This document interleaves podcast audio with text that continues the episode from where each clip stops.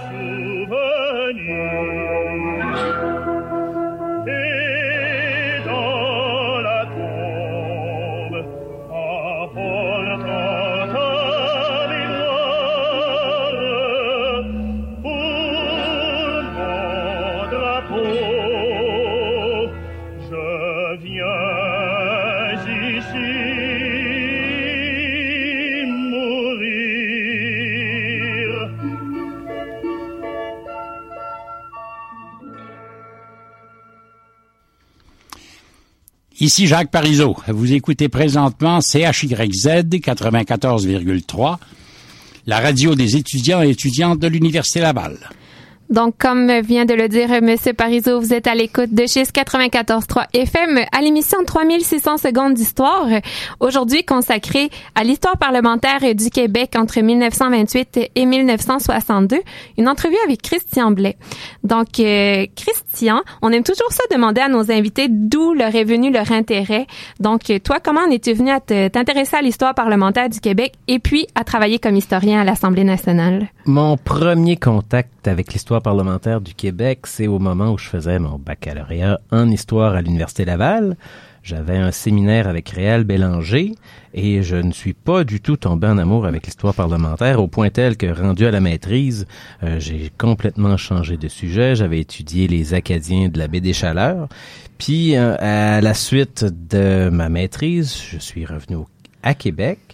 Et là, il y avait un stage euh, de la Fondation Jean-Charles Bonenfant, non pas pour accompagner les, parlementaires. Euh, C'était un stage en histoire où on devait faire la reconstitution des débats. J'ai tenté ma chance, ce qui fait qu'en 2002, je suis arrivé comme stagiaire à l'âge de 26 ans à l'Assemblée. C'était un nouveau contact avec euh, l'histoire parlementaire. Il y avait Gilles Galichan, Jocelyn Saint-Pierre qui étaient nos, euh, nos mentors en quelque sorte. C'est eux qui nous ont fait découvrir euh, l'histoire parlementaire autrement. Euh, euh, puis là, c'est là où je, m'apercevais finalement ce que Réal Bélanger nous enseignait. Ben là, finalement, ça m'intéressait davantage. Mais euh, encore une fois, ces contacts-là qu'on avait avec les débats reconstitués, c'était de fabriquer une source. hein. Comme étudiant au baccalauréat, on avait à lire ce qui avait déjà été écrit par d'autres auteurs, tandis que là, nous, on fabriquait une source, puis on avait conscience dès le départ que c'était un monument incroyable. Les débats reconstitués étaient là parce qu'il n'y avait pas de journal des débats avant. Fait que c'était l'élément déclencheur qui a fait en sorte que j'ai- j'ai commencé à apprécier l'histoire parlementaire. Puis maintenant, j'en mange au point tel que j'ai fait un, euh, je suis en train de faire mon doctorat sur euh, un sujet qui touche l'histoire parlementaire du Québec. Quand on pense à l'Assemblée nationale, on pense beaucoup euh, aux partis politiques, on pense au travail de députés, on pense aux journalistes, on pense rarement au travail d'historien. En quoi consiste votre mandat à l'Assemblée nationale? Quelles sont vos fonctions là-bas? Je dis souvent à ceux qui se demandent qu'est-ce qu'un historien fait à l'Assemblée nationale, quand notre devise c'est le je me souviens, ça serait un peu gênant qu'il y ait personne qui soit là pour se rappeler des, des, choses. Puis lorsqu'on connaît bien l'hôtel du Parlement, euh, la devise je me souviens, c'est non seulement la devise du Québec, mais à, l'origine, Eugène-Étienne Taché, lorsqu'il fait cette devise-là, c'est le titre qui donne à son œuvre. Son œuvre maîtresse, c'est le palais législatif. Puis lorsqu'on est face à l'hôtel du Parlement, on n'a pas à se poser la question de quoi il faut se souvenir. On a des personnages de bronze qui racontent une histoire. L'histoire est aussi racontée à l'intérieur de l'hôtel du Parlement. Si vous, euh, avez la chance de visiter notre Parlement, dans les boiseries, il y a une histoire qui est racontée avec une galerie de personnages. Euh, les toiles au Salon Bleu comme au Salon Rouge racontent une histoire. Mais encore une fois, pourquoi aujourd'hui encore il y a des historiens à la bibliothèque de l'Assemblée nationale, c'est beaucoup grâce à la reconstitution des débats. hein. Ça a été notre euh, terreau fertile parce que c'est un projet d'une génération d'historiens. C'est un projet qui commence en 1974 pour se terminer en la, la, la, toute la, la, la, reconstitution se termine en 2002. Ce qui fait que pendant euh, toutes ces années, des historiens sont à l'Assemblée pour faire des projets d'histoire et l'expertise qu'on a développée en histoire parlementaire, c'est une expertise qu'on trouve pas nécessairement ailleurs et cette expertise-là, on l'a mis à profit entre autres lorsqu'en 2008, on a commémoré le 400e anniversaire de la ville de Québec. On nous avait donné comme mandat de réaliser un ouvrage, on en a parlé tantôt, Québec, quatre siècles d'une capitale, où là, on racontait non seulement l'histoire parlementaire depuis la Confédération de 1867, mais on racontait une histoire politique depuis euh, le, régime français jusqu'à nos jours. Et aujourd'hui, qu'est-ce que les historiens font à l'Assemblée nationale? Entre autres choses, vous remarquerez qu'on a un site Internet où l'histoire occupe une grande, euh, une, grande, euh, une grande place. Et dans ce site Internet-là, on a l'Encyclopédie parlementaire du Québec. Cette encyclopédie-là pour but de rendre accessible l'essentiel des connaissances sur le parlementarisme québécois. Par exemple, on a la définition de ce que c'est une motion, qu'est-ce que c'est le discours du trône, qu'est-ce que c'est un vote. Et dans ces définitions-là, on a toujours un volet historique. Ça, c'est notre, notre notre fond de commerce comme historien, c'est de faire en sorte que cette encyclopédie-là soit la plus complète. Mais il y a aussi d'autres mandats qui s'ajoutent.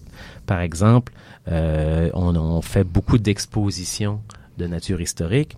En 2013, j'étais venu ici euh, sur les ondes de Chiz pour parler du 350e anniversaire de la création du Conseil souverain.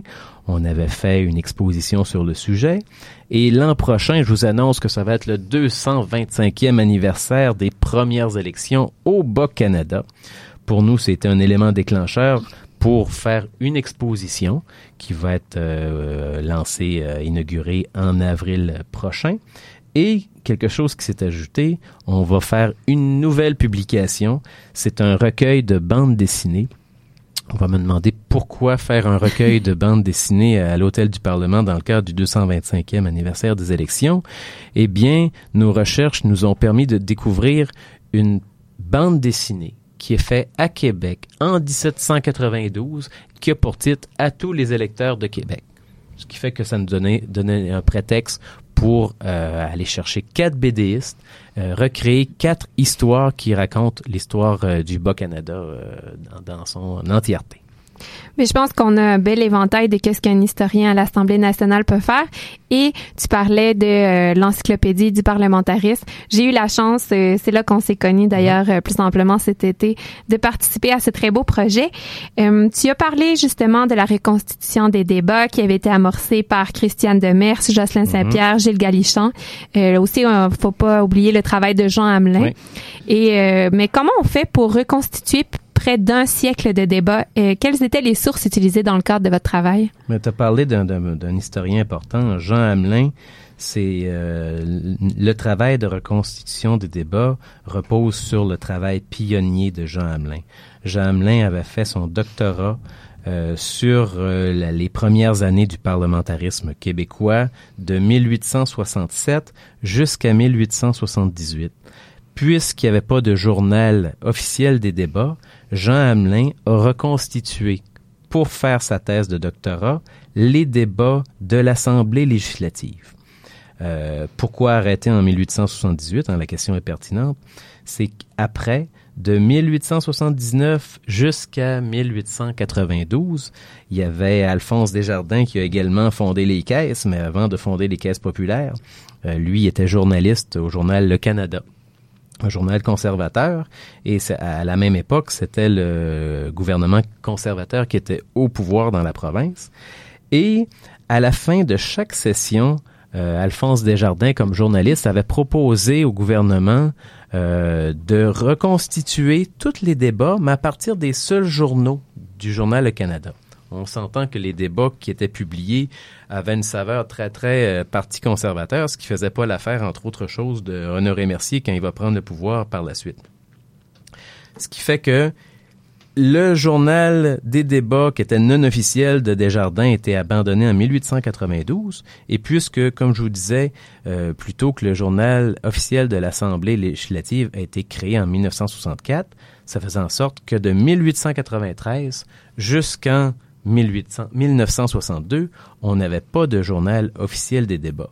Ce qui fait que lorsque Jean Hamelin a eu terminé sa thèse, euh, son directeur, c'était nul autre que Jean-Charles Bonenfant.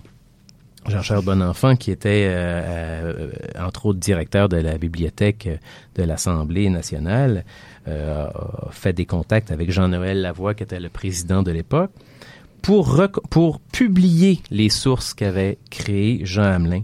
À la suite de quoi aussi, l'Assemblée a mis en place le programme de reconstitution des débats pour reconstituer chacun des débats de 1893 à 1962. Tu me demandais aussi comment on procède hein, pour euh, reconstituer près d'un siècle de débats. Euh, faut savoir que la méthode qu'on a mis euh, en pratique, c'est celle que Jean Hamelin avait utilisée lui-même. Euh, faut savoir qu'à l'époque, les euh, journaux qui sont publiés, autant les quotidiens que les hebdomadaires, accordent une place de choix pour les chroniques parlementaires. Les chroniques parlementaires, ça a été notre, notre source principale pour reconstituer les débats. On avait les quotidiens qui étaient nos journaux de base, on avait les hebdomadaires qui étaient nos journaux périphériques, mais on a également été dans les archives pour voir si certains parlementaires avaient pas laissé euh, des, euh, des fonds d'archives avec des, des discours que euh, eux avaient rédigés, qu'ils avaient lus en chambre, et on en a effectivement trouvé. On a pu comparer le discours qui était écrit sur la feuille de celui qui avait été publié euh, dans les journaux. Donc, ça demande un énorme travail de croisement de sources, faire ça. C'est un énorme travail de croisement de sources, mais ce qui est particulier, c'est que les journalistes de la tribune de la presse, hein, ils étaient pas, ils étaient pas fous. Hein, ils étaient entre 12 et 30 journalistes pour assister au débat de l'Assemblée législative. Il y a un seul débat et 30 journalistes. Ce qui fait que les journalistes, ils ont, ont fait des associations, on appelait ça des pools. Les journalistes se relayaient à tour de rôle pour noter les débats euh, qui étaient présentés en chambre. À tous les dix minutes, ils changeaient de main hein, euh, pour, pour se, se reposer un peu la, la, la parce main. Mais ces gens-là notaient tous les débats. Ce qui fait que ensemble, les journalistes avaient un verbatim complet et euh, à la suite de quoi les journalistes allaient chercher l'essentiel dans les journaux pour les publier. Mais c'est, vraiment, faut, faut pas considérer ce qui est publié dans les journaux comme ce qu'on a aujourd'hui. Aujourd'hui, on a Oui. une presse d'opinion. À l'époque, on a une presse d'opinion et d'information où le contenu, euh, les, les sources en tant que telles sont publiées comme un, un verbatim. Donc, ce sont des, ce sont des sources, mais à ce moment-là, ce sont pas des sources partisanes. Non, c'est ça qui est particulier. Euh, étant donné que les journalistes travaillent en équipe pour faire un, un- un verbatim commun, ça atténue aussi le, le- le côté partisan. Donc ça, ça veut dire que euh, avant 1964, il y avait aucun procès verbal qui était tenu lors des débats à l'Assemblée nationale? Il y avait un procès verbal de base, c'est- les journaux de l'Assemblée législative. C'est différent des journaux, euh, le, le journal officiel des débats. La nuance, c'est que dans le, journal, les procès-verbaux de, de l'Assemblée, on trouve l'essentiel de ce qui a été fait et non de ce qui a été dit. D'accord. C'est ça la nuance Oui. entre les deux. Parfait. Puis de quelle année date le plus ancien débat reconstitué à l'Assemblée législative? Les plus vieux débats, ça va être l'historien John Eyre qui va les faire. Euh, en 1792, à l'époque du Bas-Canada, lui va reconstituer les débats de la première session parlementaire du Bas-Canada. Il va utiliser les mêmes sources. hein. Il y avait moins de journaux, ce qui fait que c'est quand même un peu plus facile parce qu'il y a moins de croisements de sources. Sauf que euh, il faut encore euh, encore faire le travail pour situer les débats dans les bonnes rubriques dans les journaux. Il y a aussi euh, mon ami Gilles Galichan qui a publié dans le cahier, les cahiers des 10, les débats de 1828 ainsi que les débats de 1836-1837. Ce qui fait qu'il y a encore des, des, des moments de silence. On sait fort bien qu'il y, a- qu'il y aurait la matière pour reconstituer les débats suffit qu'il y ait une, une- une volonté. Peut-être euh, ici autour du micro, il y a des gens qui vont vouloir faire les débats reconstitués euh, à temps, euh, À temps perdu. les temps perdus chez eux. Il y a aussi l'Université Concordia qui a reconstitué les débats de 1841 à 1856 à l'époque de l'Union, la province du Canada. Euh, le projet a pas euh, été mené à- à bon port, ce qui fait qu'il manque toujours les débats de 1857 à 1866. Les débats de 1866, il y avait eu un journal officiel qui les avait pris à l'époque dans le cadre des débats en lien avec la Confédération. Et à Ottawa, euh, lorsqu'il y a eu les, les premiers débats à Ottawa, il n'y avait pas de journal des débats jusqu'en 1875 pour la Chambre des communes et 1871 pour le Sénat. Vous avez mentionné précédemment que le travail de reconstitution des débats a été amorcé par les historiens en 1974. Est-ce qu'il y a une raison particulière pour laquelle c'est à ce moment-là qu'on a décidé de s'attaquer Mhm. à cette question? C'est vraiment au moment où euh, Jean Hamelin a terminé sa thèse. OK, donc c'est vraiment... C'était euh, vraiment le, le- le temps de, de- de la fin de ses études. Puis le- moi, le- j'ajouterais même pourquoi le travail a été aussi long. Ouais. Euh, quelles ont été les embûches rencontrées pour que ça Mhm. ça s'étale sur plusieurs décennies? mhm. Une des explications, c'est le nombre de pages. Au total, de 1867 jusqu'à 1962, on a 75 000 pages de débats reconstitués. 75 000 pages de débats à reconstituer, ensuite à éditer. Et faut savoir comment ça prenait de temps pour reconstituer une journée de travail à l'Assemblée, une séance. Par exemple, moi j'avais fait euh, la session entre autres de 1939. Pour donner un, un ordre de grandeur, j'avais à dépouiller 11 quotidiens et 80 journaux périphériques. Ce qui fait que c'est ce qu'était la différence entre la méthode de Jean Hamelin puis la méthode à Ottawa ou celle de l'Université Concordia, c'est que tous les journaux passaient dans notre ordre. Euh, et euh, pour reconstituer une seule journée, une seule séance, ça prenait en moyenne une semaine de travail.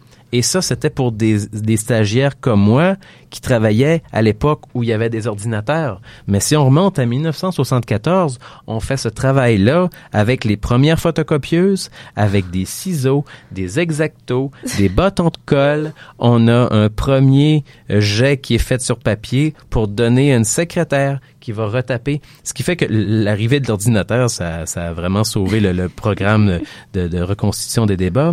Et aussi, le travail a changé. À l'origine, il n'y avait pas euh, un grand nombre d'historiens qui travaillaient sur le projet. Et à partir euh, après 1992, euh, il y a eu justement le programme de stage de la Fondation Jean-Charles Bonenfant où des historiens de deuxième et troisième cycle à l'université euh, venaient faire un stage de 18 mois pour reconstituer une session. Fait c'est, en gros hein, juste l'édition de 75 000 pages. Imaginez tout le travail que, que ça a pris. Travail de moine. Travail de moine. Et en fait, j'avais une autre question euh, par rapport au- à la reconstitution des débats. Selon vous, pourquoi est-ce qu'on refuse d'instaurer un Hansard, donc un journal Mhm. des débats à l'Assemblée législative du Québec, comme on peut retrouver, euh, par exemple, en Grande-Bretagne ou aux Ouais. États-Unis? Oui, mais ça va être une question d'argent surtout parce que, comme je disais, euh, le contexte dans les années 1890 où euh, Alphonse Desjardins, son projet de publier les débats euh, est abandonné, c'est dans au moment d'une une grande crise économique. Il y a plusieurs autres projets hein, euh, d'histoire qui, qui, qui est abandonné, entre autres l'Assemblée législative du Québec au 19e siècle va publier à elle seule 13 000 pages de documents relatifs au régime français. Et dans les années 1890, il va y avoir un temps d'arrêt pour ça. À la suite de quoi arrive le gouvernement de Tachereau? Euh, Tachereau, pour lui, c'était pas nécessairement une mesure qui était prioritaire et c'est une mesure qui va l'être peut-être encore moins à l'époque du Duplessis, puis Duplessis va rester quand même un temps jusqu'en 1959. Duplessis disait qu'il n'y a aucun sténographe de toute façon qui serait en mesure de noter ses propos parce qu'il par- il allait trop vite. Mais en même temps, on a une série de journalistes qui étaient en mesure de le faire. Euh, il y a aussi le fait que, ben, au moment où euh, euh, Antonio Barrette ou euh, Paul Sauvé arrivent au pouvoir, ces gens-là sont en faveur de, de l'implantation du journal, ce qui fait que pourquoi le journal des débats arrive en mille- 1964 et la reconstitution cesse en 1962. On va me dire qu'est-ce qui se passe en 1963. Ben 1963, on va faire des premiers tests et on va publier les, les, débats de 1963 en 1974 également, en même temps que la reconstitution des débats.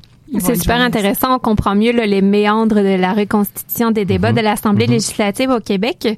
On, on continue en euh, musique avec Un Canadien errant, qui est une chanson folklorique dont les paroles ont été écrites en 1842 par Antoine Guéret-Lajoie, euh, qui a été reprise à plusieurs fois, mais aujourd'hui on entend la version de Nana Mouskouri.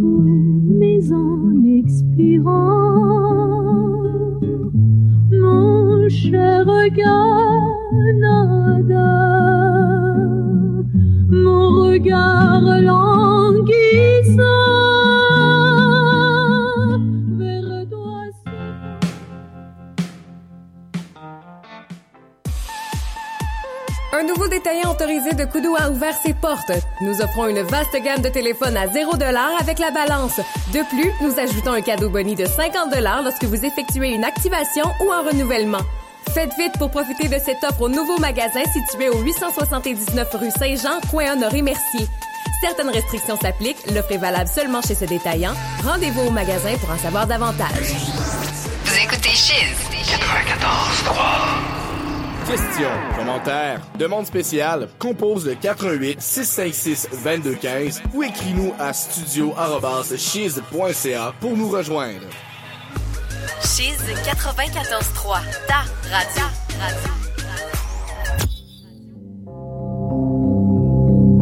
Frère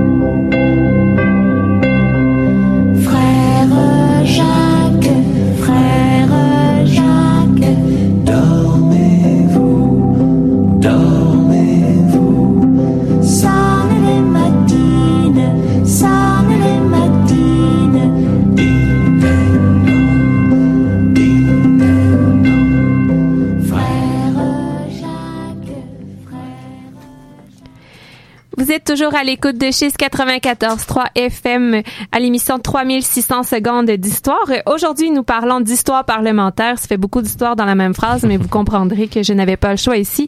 De 1928 à 1962, une entrevue avec Christian Blais, historien à l'Assemblée nationale. Vous me reconnaissez, Myriam Cyr au micro. Je suis en compagnie de Ariane et de François à la console et un public en délire. Donc, les stagiaires euh, de la Fondation Jean-Charles Bonenfant. Juste avant la pause, nous avons parlé de la reconstitution des débats parlementaires à l'Assemblée législative du Québec. Et pour ce deuxième bloc, j'avais envie qu'on euh, parle davantage de la source comme telle des débats reconstitués, euh, puisque c'est une grande richesse qui est méconnue. Donc, pour nous situer, lorsqu'il est question de législature, à quoi on fait référence? Une législature, c'est une période de temps entre deux élections générales. On parle aussi beaucoup de sessions et de séances. Une séance, aujourd'hui, c'est une journée de travail, mais à l'époque, il pouvait y avoir jusqu'à trois séances par jour. On a aussi la session, une session parlementaire encore de nos jours, euh, encore de nos jours. Ça débute par le discours du trône pour se terminer avec la prorogation. Parfait. Merci. On dirait que j'attendais que tu termines ta phrase. tu je voyais que tu prenais des notes. Euh, je veux juste intervenir puisque vous avez sûrement, euh, vous vous êtes sûrement posé la question pourquoi frère Jacques et pourquoi un Canadien errant?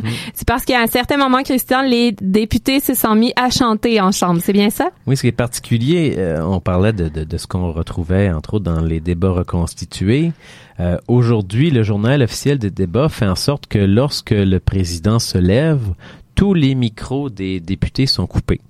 Mais à l'époque, euh, même si le président se levait, euh, il n'y avait pas de micro de toute façon, et les journalistes étaient là pour noter ce qui se passait sur le parquet de la Chambre. Et il est arrivé à plusieurs reprises que les députés chantent, euh, entre autres choses, les chansons qu'on vient d'entendre, euh, Frère Jacques, euh, le, le- le Canadien errant. La Marseillaise. On, a même chanté la Marseillaise. Euh, non, c'était, il y a eu des, des, des grands moments au point même qu'il y a eu, euh, je, je me rappelle d'avoir lu des députés qui chantaient puis d'autres députés qui criaient plus fort, plus fort. C'était bien amusant faire là, les débats reconstitués. Et pour nos auditeurs, pourquoi est-ce que les députés se mettaient à chanter comme ça en chambre? Ben, Il y le- un but derrière ça? Il y avait un but. Il y a, on, on le sait pas tout le temps. J'imagine qu'il était particulièrement de bonne humeur, mais euh, il, y a, il y a une fois, c'est c'est probablement un hasard. Euh, Il y avait eu l'étude d'un projet de loi pour légaliser le cidre. On peut peut-être imaginer que euh, avant la séance, euh, le cidre avait pu être partagé parce que le record de chansons chantées durant une séance se passe justement au moment où le cidre devient donc, euh, devait être légal. débattu. Absolument. Le président devait avoir une voix bien portante hein, pour euh, de être capable d'asseoir son autorité dans la- dans l'Assemblée législative. Mais il y a aussi d'autres moments où il y a euh, Paul Sauvé euh, qui était euh, président, où euh, il était jeune président, c'était le plus jeune président de, l'histoire. Et à un moment donné, il rappelle à l'ordre euh, T.D. Bouchard. Puis T.D. Bouchard, c'est un député d'expérience.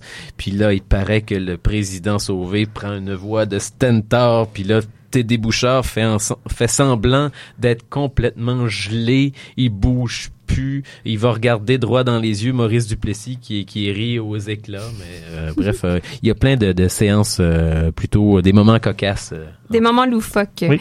Puis, est-ce que les débats reconstitués respectent tous la même structure? C'est-à-dire, est-ce qu'il y a des rubriques qui reviennent séance après séance? Oui, dans le fond, les débats reconstitués vont suivre le déroulement euh, des, des travaux parlementaires réguliers. hein. Je disais que les travaux commençaient toujours par le discours du trône, hein, qui était prononcé par le lieutenant-gouverneur dans le- la salle de- du Conseil législatif.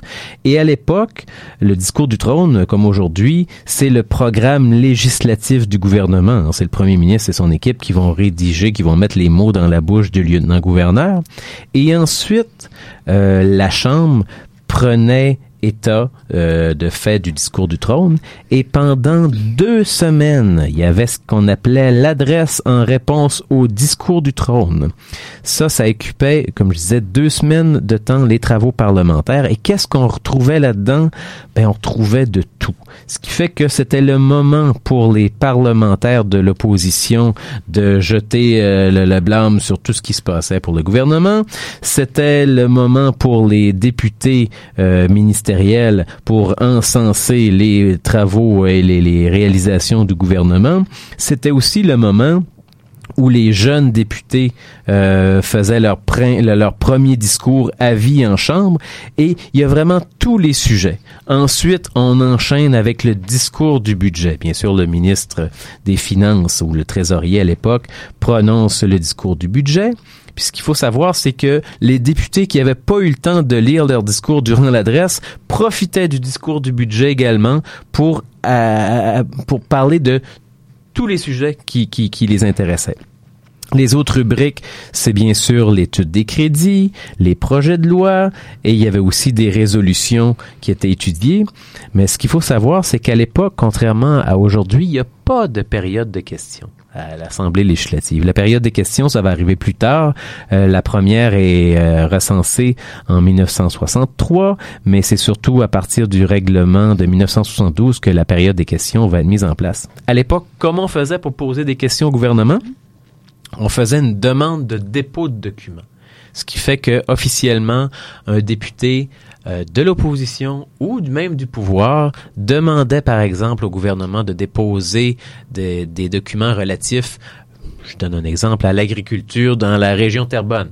Fait que là, ça donnait l'occasion de poser des questions précises sur ce sujet-là pour l'opposition ou au contraire, euh, il y avait un député du côté du pouvoir qui demandait le dépôt de documents sur une question X et là, par hasard, ça donnait l'occasion au ministre de passer son discours, de passer son message.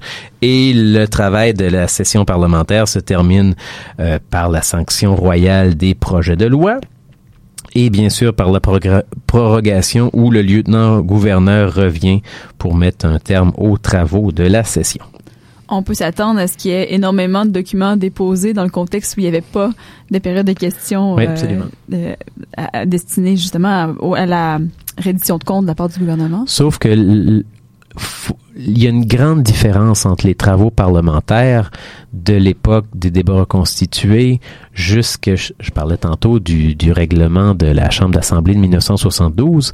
Avant 1972, Contrairement aujourd'hui, le travail des députés ne se fait pas en commission parlementaire. L'essentiel du travail des députés se fait en chambre. Et ça donne l'occasion aux députés de poser, à travers les projets de loi, à, à travers les motions qui sont soulevées, toutes sortes de questions. Donc, ça se fait vraiment au fur et à mesure. Au fur et à mesure, oui. Mais quand on regarde euh, à ce moment-là les débats reconstitués, euh, la quantité d'informations qu'on peut retrouver dans ce genre de documents-là est absolument phénoménale. C'est vraiment une porte d'entrée vers les débats mhm. politiques à une mhm. certaine époque. Euh, ça peut être utilisé à la fois par des historiens, mais également par des juristes, par des journalistes, par des politicologues. Euh, mais, corrigez-moi si je me trompe, c'est une source qui demeure assez peu utilisée dans les faits. Comment expliquer un phénomène comme celui-là? Pourquoi est-ce qu'il y a si peu de gens qui s'intéressent aux débats reconstitués? Ben, en même temps, c'est ça. Il y a peut-être des personnes qui, qui, qui connaissent moins les débats reconstitués, mais il en demeure pas moins que c'est une source qui est de plus en plus utilisée parce que maintenant elle est disponible en grande partie euh, en ligne sur les, les, les, les, sites internet de la bibliothèque de l'Assemblée nationale. Mais en même temps, moi, avoir tout ce qui se publie présentement en histoire politique et entre autres lorsqu'on regarde tout ce qui s'est publié dans la revue euh, le bulletin d'histoire politique on voit que les débats reconstitués sont quand même une source essentielle pour certains chercheurs spécialisés simplement. Je pense que c'est l'idée que les gens qui vont s'intéresser à l'histoire politique du Québec maintenant, ben, ils savent que cette source-là est essentielle. Autrefois, parce que la source n'était pas accessible au grand public, parce qu'elle n'était pas publiée, on comprend mieux pourquoi que c'était pas un réflexe d'aller vers les débats reconstitués.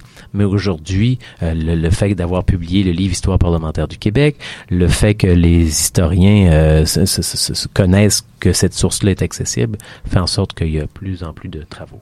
Puis on, on, peut, on ne peut pas douter de sa véracité, étant donné justement que vous faites, euh, que les historiens qui étaient en charge de la reconstitution reconstitution des débats, en fait vraiment un travail de croisement de sources. Là, et, mhm. comme, et comme tu disais plus tôt, plus tôt pardon, euh, il y avait vraiment un consensus avec euh, les journalistes. Donc ceux qui utilisent cet argument-là, il est un peu, il est un peu caduque. Mais surtout l'idée du consensus, c'est que ce qu'il faut savoir, c'est que lorsque les euh, chroniqueurs parlementaires réalisaient leur, leur chronique parlementaire, Lorsqu'il y avait des erreurs qui étaient publiées dans les journaux, là, systématiquement, les députés se levaient en chambre pour dire je n'ai jamais prononcé ces propos, je demande aux journalistes de, de corriger cette erreur. Puis, euh, ça aussi, c'est un arme à double tranchant. Si le député, finalement, a changé d'idée, puis il, il, renie les propos de la veille, c'est certain qu'il y a un député de l'autre côté qui va dire non, non, non, monsieur, j'étais en chambre et vous avez exactement prononcé ces paroles. Mais ça arrive pas, ce genre de, de situation-là.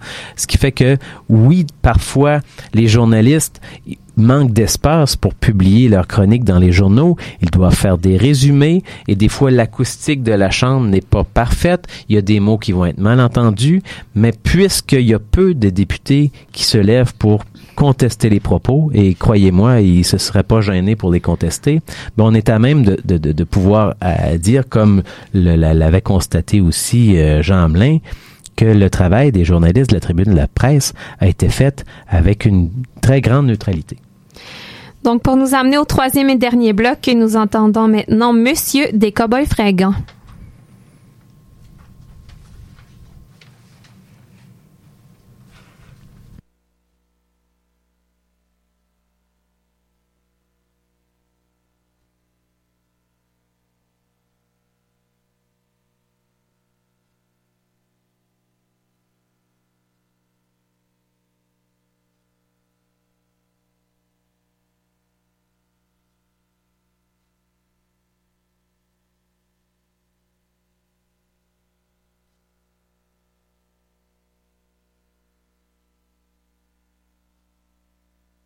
fringants. Finalement, Monsieur des Cowboys fringants ne sera pas présent avec nous ce soir. Euh, Nous allons donc tout de suite enchaîner pour le troisième bloc et nous avons éprouvé des petits problèmes à la technique.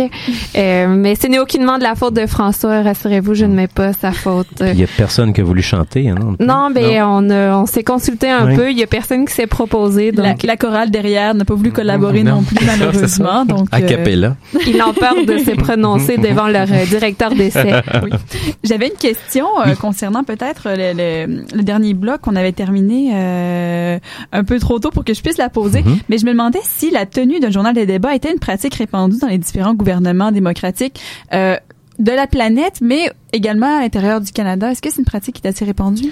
Oui, aujourd'hui, tous euh, les parlements ont leur euh, journal officiel des débats, mais ça n'a pas été le cas. Le, le Québec, ça a été long avant d'avoir notre euh, journal en 1964, mais comme je disais plus tôt, euh, à Ottawa, dès 1875, on avait un journal des débats. C'était quand même euh, une pratique là, courante. hein. J'ai et euh, est-ce que la pratique de- d'une reconstitution des débats se fait ailleurs également? Et, à, à part les exemples où euh, on a su qu'à Ottawa, dans le cadre, eux, c'est- en 1967, Mhm. lors du centième anniversaire de la Confédération, c'est là qu'ils ont décidé de reconstituer les débats à la fois de la Chambre des communes et du Sénat. Puisqu'on on, peut dire aussi au Québec, oui, on a reconstitué les débats de l'Assemblée législative, mais il restera un travail à faire qui serait beaucoup plus difficile, ce serait celui de reconstituer les débats du Conseil législatif. Parce que les journalistes de la tribune de la presse étaient déjà moins intéressés à suivre les débats du Conseil hein, que, que celui des communes. Puisque c'est l'anniversaire de François, nous allons lui donner une deuxième chance et essayer d'aller en pause musicale.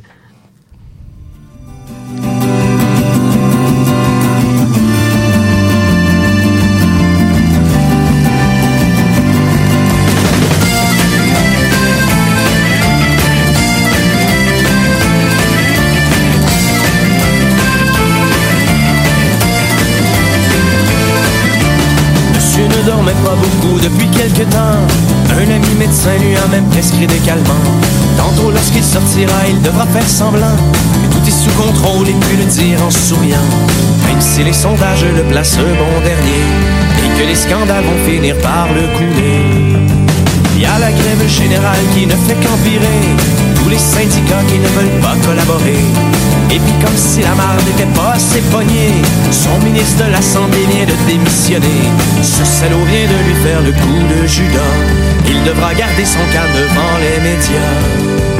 Quand monsieur met son veston, il met sa carapace. Une fois noué la cravate,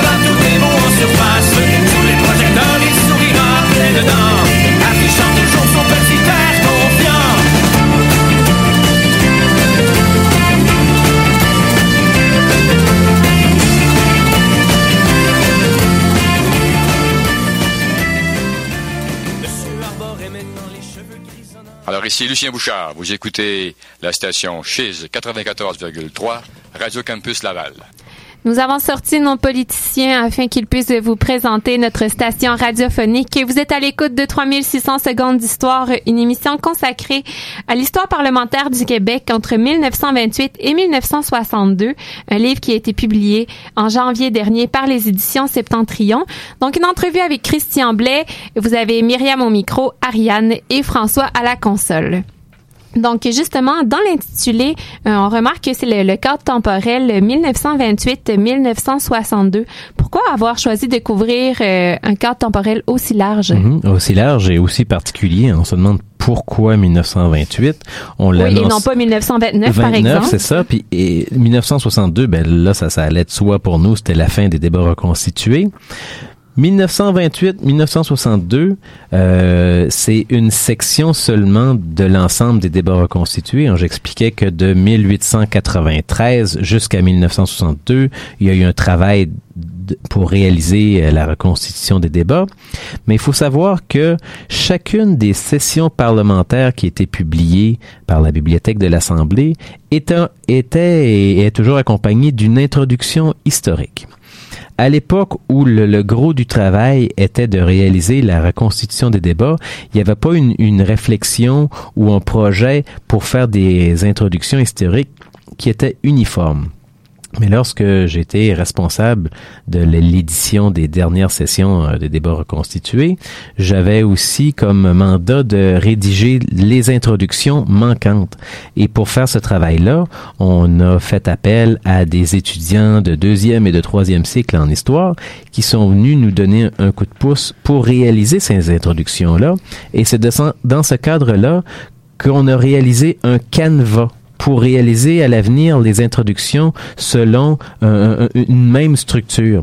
Et c'est là où justement nos, nos, nos, nos, collègues Ariane Babin, Olivier Côté, Gilles Galichan et Frédéric Lemieux qui étaient déjà là, de même que Jules Racine Saint-Jacques, Marc-André Robert, Stéphane Savard, Raphaël Thériault, Nicolas Toupin et Alexandre Turgeon sont venus nous donner un coup de pouce pour réaliser justement les introductions de 1928 à 1962.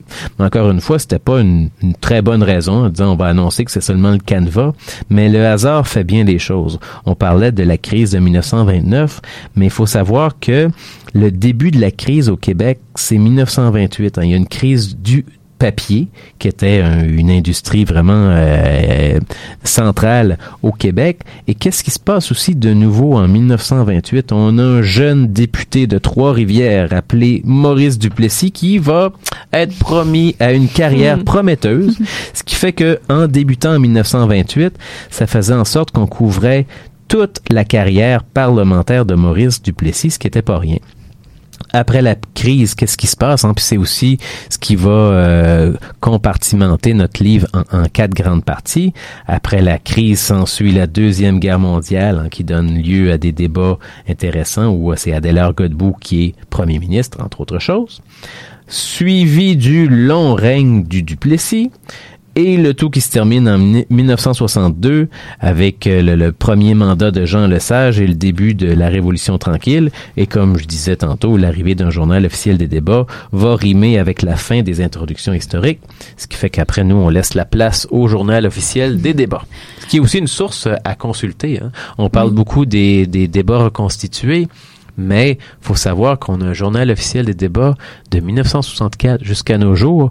Et aussi les débats qui se passent maintenant en commission parlementaire sont accessibles en ligne, ce qui fait que je parlais des 75 000 pages de débats, des, euh, des débats reconstitués, mais si on met bout à bout tous les débats, on a accès à une source incroyable parce que parler euh, ou utiliser les sources parlementaires, c'est une façon de mesurer toute l'évolution de la société québécoise à travers les siècles, parce que l'histoire parlementaire, c'est quelque chose qui est à la fois politique, économique, social, culturel et intellectuel. C'est vraiment une histoire qui, qui est plurielle, parce qu'à travers les débats, tous les débats importants de la société finissent par avoir un écho sur le parquet de la salle de l'Assemblée législative ou aujourd'hui de la salle de l'Assemblée nationale.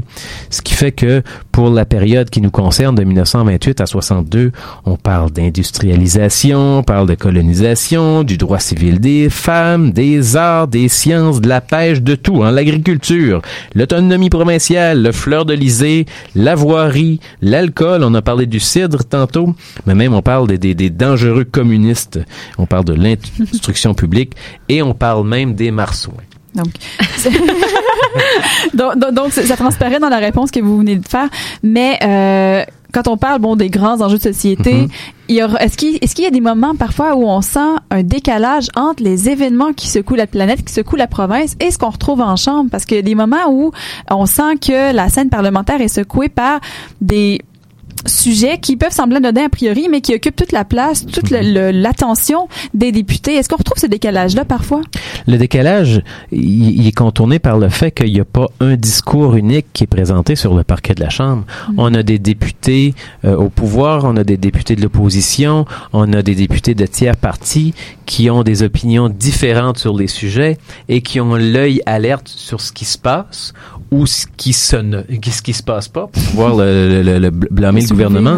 Ce qui fait que on, on, on sent pas de décalage, sauf pour les sujets qui sont peut-être pas d'un intérêt public, ou encore, il y a d'autres sujets qui vont davantage concerner le palier fédéral, mais il y a beaucoup question du fédéral dans les débats euh, au Québec. Puis, je pourrais peut-être ajouter que pour avoir eu la chance euh, d'éconsulter les débats reconstitués, le journal des débats, ce n'est pas parce qu'un sujet n'est pas discuté longuement qu'il n'était pas important. Par exemple, soit il y avait consensus, soit on reportait le sujet à plus tard. Donc, c'est faut pas voir ça de cette façon-là. Donc, des fois, le décalage, c'est plus dans la place qu'il va occuper en termes de, de texte dans les débats. Mais le quotidien rattrape toujours le travail parlementaire. Puis euh, le parquet de l'Assemblée législative, c'est un lieu d'échange entre les députés et les ministres. C'est une tribune où va se côtoyer les timides et les tonitruants. On parlait tout à l'heure euh, de personnes à la voix assez forte. Euh, selon toi, qui sont les figures les plus marquantes ayant foulé le plancher de la Chambre au cours de la période ciblée, outre peut-être euh, Monsieur Duplessis là, qu'on a Mhm, mentionné mhm. précédemment? Il y a des figures, moi, une une figure a priori où on n'a pas peut-être euh, une, grande affection pour le personnage, c'est Louis-Alexandre Tachereau. Et pourtant, on mériterait vraiment, c'est un personnage qui mérite d'être revisité. C'est un personnage qui, est- qui est fidèle à, à son époque et ce qui a détruit beaucoup l'image de Louis-Alexandre Tachereau, c'est le fait que c'est un homme politique euh, formé au 19e siècle avec les façons de faire la politique on, retrouvait cette façon de faire la politique là à, à l'époque de l'Union avec euh, La Fontaine, avec Baldwin.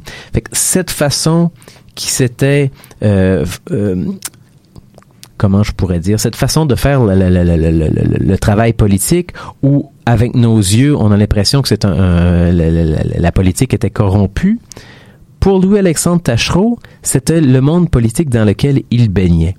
Et ce qui fait un, grand, un grand changement avec euh, Tachereau, c'est que sa carrière se termine avec la crise économique de 1929. C'est la pire crise qu'aura jamais connue euh, l'humanité euh, en matière économique à l'époque.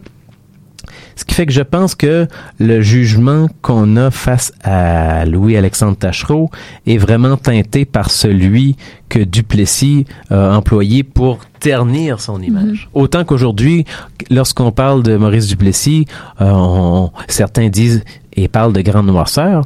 On remet en question aujourd'hui la grande noirceur. hein. De plus en plus, le débat est lancé, mais il n'y a pas le même débat qui est lancé pour Tachereau. Il y a aussi, j'ai parlé de Télésphore Damien Bouchard.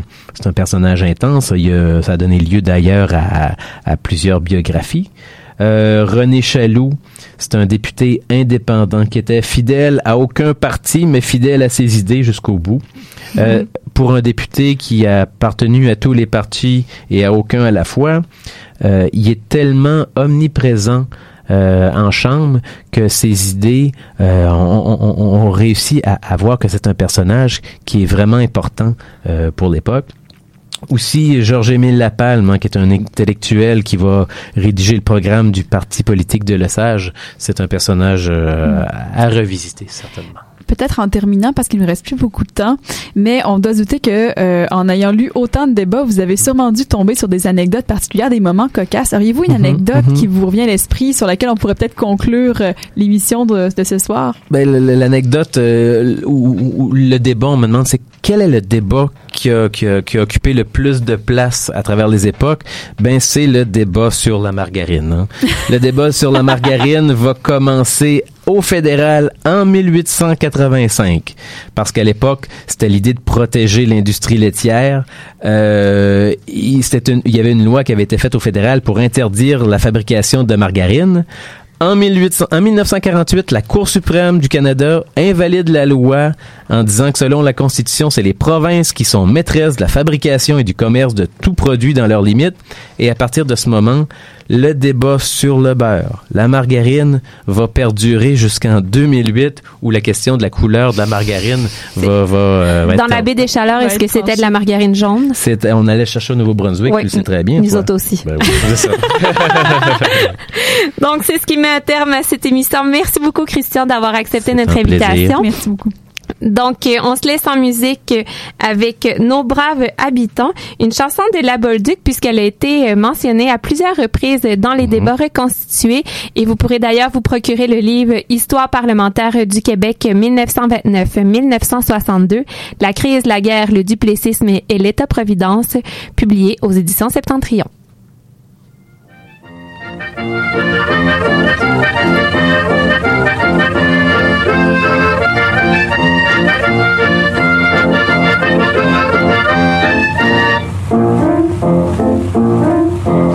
Braves habitants que je m'adresse maintenant.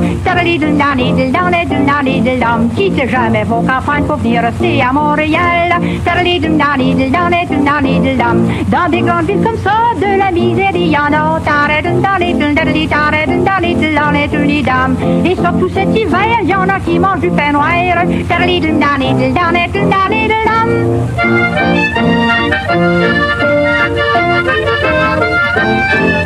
Thank you.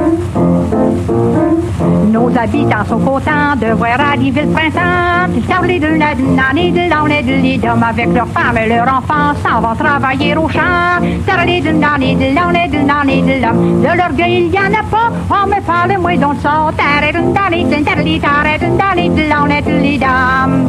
Quand l'hiver est arrivé, ils ont quelque chose pour manger. Adun, taradun,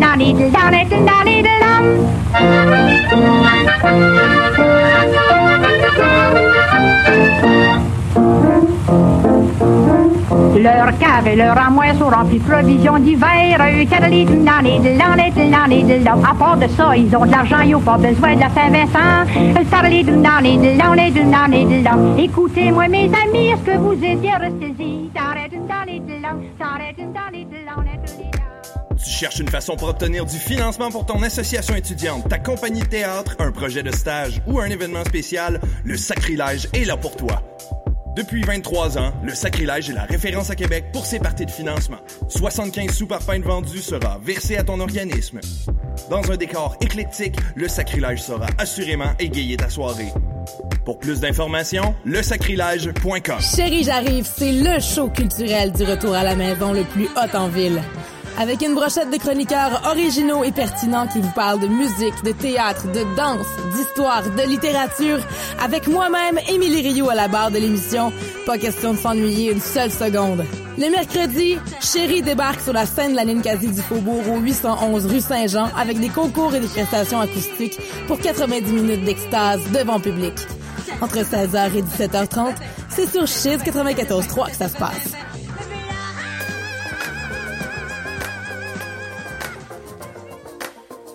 Chiz 94.3, Impact Campus, le Café Foualier et la microbrasserie Fernam sont fiers de vous présenter la Micro, une bière blanche et légère aux arômes fruités qui sera bien accompagner vos pauses et vos soirées. La Micro, disponible exclusivement au Café Foualier dans le pavillon des jardins de l'Université Laval.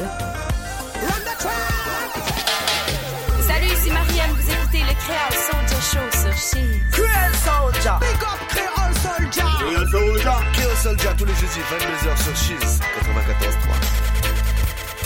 94.3. Rendez-vous tous les jeudis soirs pour deux heures de son de système en direct. Créosoja Show de 22h à minuit. Ça se passe sur Cheese 94.3 et cheese.ca. Créasodia Show. Durant quelques heures, les musiciens, les danseurs et les spectateurs ont vibré